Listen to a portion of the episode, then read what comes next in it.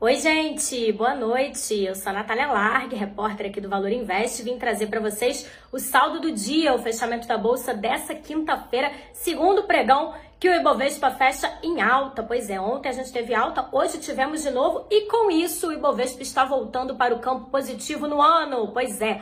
A alta de hoje foi de 1,24%, cotada a 105.688 pontos, e com isso o principal índice da bolsa volta para o campo positivo no ano com uma alta de 0,83%.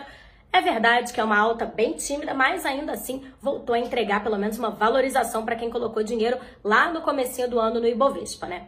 O que aconteceu hoje foi que os dados de serviços de março vieram bem positivos, acima da expectativa do mercado, mostrou um avanço de 1,7% no mês, que é a maior cotação desde 2015, né? Então isso beneficiou bastante as ações ligadas à economia doméstica, né? Esse não é um indicador que é muito acompanhado pelo mercado, mas como o Banco Central disse na última ata do Copom, que vai acompanhar de perto todo e qualquer indicador econômico para ajudar a tomar a decisão da próxima reunião, né, para saber para onde vai a taxa Selic, à medida que a inflação ainda segue muito alta e muito incerta. Então, os investidores resolveram acompanhar também mais de perto esses indicadores, né? E hoje, esse indicador positivo fez com que o Ibovespa fechasse no campo azul também, né? Fechasse positivo o pregão dessa quinta-feira, principalmente com as ações ligadas à economia doméstica especialmente aquelas que vinham sofrendo bastante nos últimos pregões, né? como é o caso de algumas varejistas, como a Via, que é a antiga Via Varejo, Magazine Luiza, Americanas, todas essas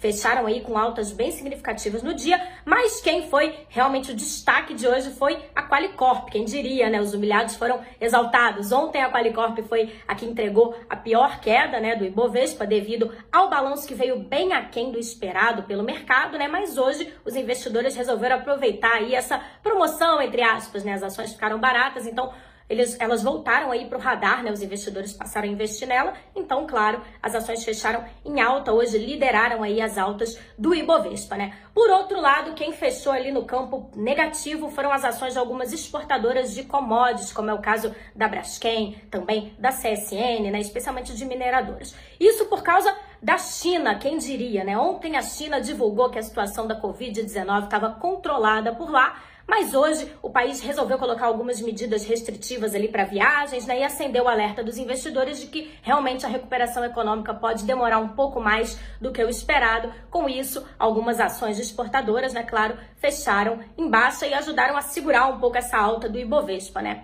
O dólar hoje fechou em queda também, uma queda bem tímida, é verdade, de 0,09%, cotado a R$ 5,13, o que ajudou a segurar essa queda de um campo um pouco mais menos expressivo expressivo, né, foi que o Banco Central do México resolveu aumentar os juros por lá. Então houve uma fuga de capital estrangeiro para lá, né? Então a gente ficou competindo ali com a moeda mexicana, então segurou um pouco a valorização do real.